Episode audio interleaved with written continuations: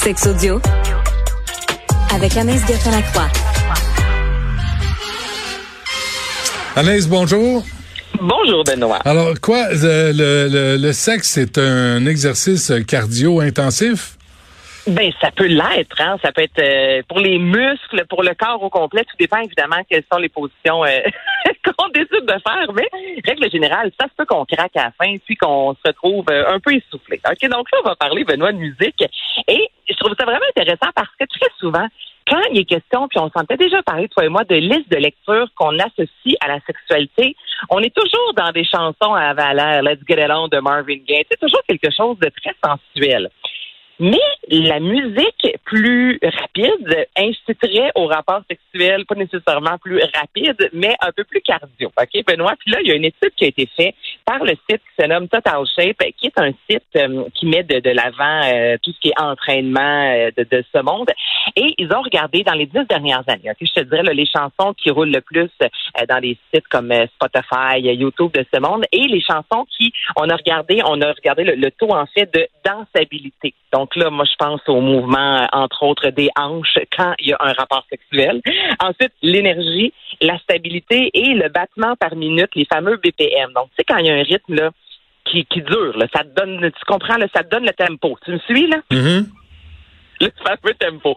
Donc, on a regardé 21 chansons. La liste de lecture est disponible sur Spotify, Workout by BPM. Mais là, moi, je me disais, OK, c'est bon pour le cardio, mais mm. il y a d'autres exercices. C'est pas parce que tu fais pas du tapis roulant que tu euh, pompes pas du cœur. Tu comprends? Donc, je vais te faire entendre. J'ai demandé de monter, de faire un petit montage, une quarantaine de secondes de ce qu'on retrouve dans cette liste de lecture-là, puis tu me diras si euh, ben, c'est ton impression. OK, on s'en reparle. La miré, la miré, la miré y estaba bailando sola, bailando sola. LP, MP, MP y así se fueron las horas, un par de horas.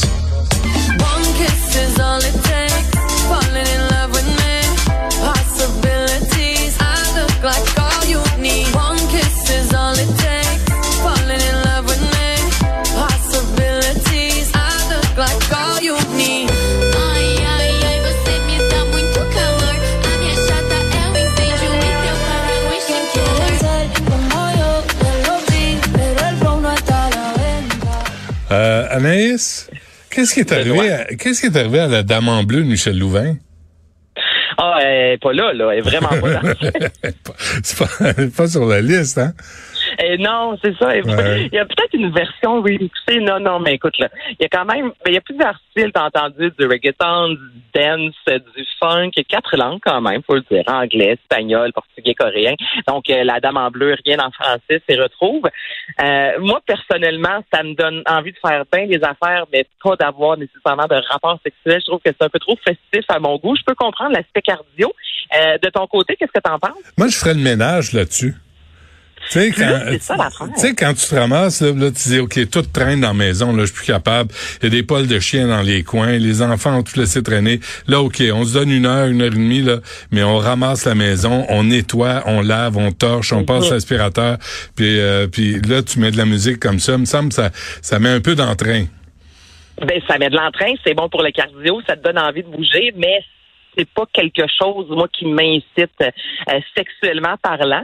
Mais quand même, il y en a peut-être, il y en a pour tout, hein. Tout le monde a des ben oui. musicales ben différents pour faire l'amour. Donc, ça se peut, vous, là, que One Kiss, ça vienne vous chercher. Alors, Workout by euh, BPM, si jamais, c'est 20, 21 chansons. Hmm. La, durée est là, le rythme est là. Donc, mais si c'est une façon de s'entraîner. Mais si t'aimes pas ça, moi, c'est une musique qui finit par me taper ses nerfs parce qu'il n'y a pas de talent derrière ça. C'est juste de la programmation. C'est juste du rythme et puis du monde qui murmure avec euh, tu des la voix trafiquée par ordinateur, ça me dit rien moi. Ben là, pas de talent, là. On commencera pas à se Zéro talent. il fait beau. C'est les dernières journées de soleil. Moi, je, tu gâcheras pas ma journée, Benoît Dutrisac, avec une chicane, OK? Je te le dis tout de suite. Mais je ne suis pas d'accord avec toi. Effectivement, il y a beaucoup d'électro, il y a beaucoup d'ordinateurs, mais il y en a qui, avec l'ordinateur, réussissent quand même à créer des petites merveilles. Donc, c'est du talent, mais c'est un style de musique qui est complètement différent. Puis hmm. là encore, il n'y a pas si longtemps, des Paul McCartney de ce monde, on dit, ce n'est pas de la vraie musique. Regardez, là, là, à non, non, c'est vrai, il a raison. C'est de la programmation, c'est pas de la musique. Il y a de la programmation, mais il y a moyen de l'ajouter. Je pense à Daniel Bélanger, son récent album. Là. Non, mais il y a de l'électro dans tout ça. Oui, mais, c'est un musicien, Daniel Bélanger. Et, il, sait, il sait ce qu'il fait, c'est un musicien. Il l'adapte. mais, ça, ce que j'entends là, c'est pas de la musique, là c'est pas de la musique. Mais OK, euh, Benoît, dernière chose. Justin Bieber, exemple, certains vont trouver que c'est pas de la musique parce que ben du boom mais je tiens à dire que ce gars-là joue de la guitare, euh, joue de la batterie, connaît quand même très bien la musique. Par la suite, s'il a envie d'ajouter de l'électro dans son style musical, ça lui revient, mais il peut avoir quand même une certaine connaissance et un certain talent derrière. C'est juste ça que je veux dire. Je les mets mhm. pas toutes dans le même panier, mhm. mais mets-les pas non plus toutes dans le même panier, Benoît, parce ah, que moi, c'est présentement là. Non, c'est pareil, c'est la même affaire. Ça, ah, bon, bon, euh, je fais exprès. OK, euh, la, la, capote euh, en pharmacie, c'est pas très populaire.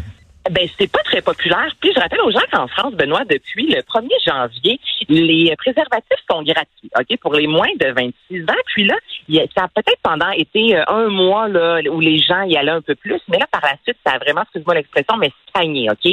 La demande n'existe littéralement pas tellement que il y a une, euh, ça commençait aujourd'hui une grosse campagne pour informer les jeunes qu'ils ont accès à ces euh, préservatifs-là. Donc, ben, je trouve que l'idée est bonne, OK? Dans des restaurants de fast-food, mais encore au cinéma. Donc là, commandes euh, un hamburger dans un restaurant de fast-food et lorsqu'on te donne ton hamburger avec les frites et tout ça, il y a le fameux euh, sac de préservatifs. Et là, quand tu l'ouvres, ça dit il n'y a pas de de préservatifs ici. Si tu as envie d'en avoir, faut que tu ailles à la pharmacie. Donc, pour rappeler aux gens que c'est possible d'en avoir gratuitement parce que les jeunes ne font pas appel à ce service-là. Puis là, il y a des professionnels qui s'en sont, euh, ben, qui ont pris la parole, notamment dans le monde, disant il y a moins de rapports sexuels, puis c'est quelque chose qui est réel depuis deux, trois ans. Euh, les jeunes sont moins actifs sexuellement que dans d'autres générations. Certains, si es célibataire, ben, tu vas te masturber. Tu vas pas nécessairement euh, y aller avec plusieurs, excuse-moi, le ben, one night, c'est comme ça qu'on appelle. Et sinon, on dit que cette gêne-là, parce que les préservatifs, ça se vend, le présentement. Mais pourquoi les jeunes vont acheter leurs préservatifs à la place d'aller prendre celui qui est gratuit? C'est que tu dois aller voir le pharmacien, Benoît. Tu dois aller dire oui, bonjour, un peu comme la pilule du lendemain. J'aimerais ça avoir des préservatifs. Euh, quand tu as 23, 24, 25 ans, que tu assumes ta vie sexuelle, ça peut être plus facile. Mais moi, tu me ramènes, exemple, 16, 17 ans, aller à la pharmacie. Des fois, c'est ça peut être la mère d'une amie qui travaille là. Tu comprends d'aller chercher. Donc là, le gouvernement essaie de trouver une façon que les jeunes aient accès à ces préservatifs-là. Euh, soit, bon, leur montrer que c'est tout à fait normal et c'est bien vu, justement, d'aller chercher des mais je peux comprendre cette gêne-là. Je trouve pas de devoir aller à la pharmacie. non, mais il y a cette crainte-là un peu que, tu sais, c'est un adulte, est-ce que la personne va me regarder bizarrement? Moi, je, me remets dans ma sexualité de, de jeune fille, puis c'était pas... Euh, mais il me semble qu'on n'est plus là. Il me semble qu'on, me semble qu'on a passé par-dessus. On devrait plus être gêné.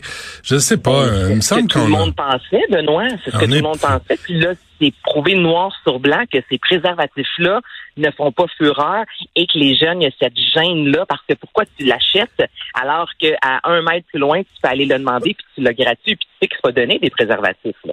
Ouais, je sais pas, ça fait longtemps, mais mais tu sais, il y a des il y a des machines à gomme là. Euh, tu sais, à l'époque, tu mettais 25 sous, mm-hmm. puis tu sortais ça en boule, mettez ça là-dedans. Vendez-les 25 sous, mettez-les dans des machines à gomme, mais là, mâchez pas la capote, C'est pas pour vous mettre ben, ça, ça C'est dans le film qu'on aide, hein, qui, qui manchait la capote. Je sais pas si ah, c'est vrai, non, j'ai pas vu ça.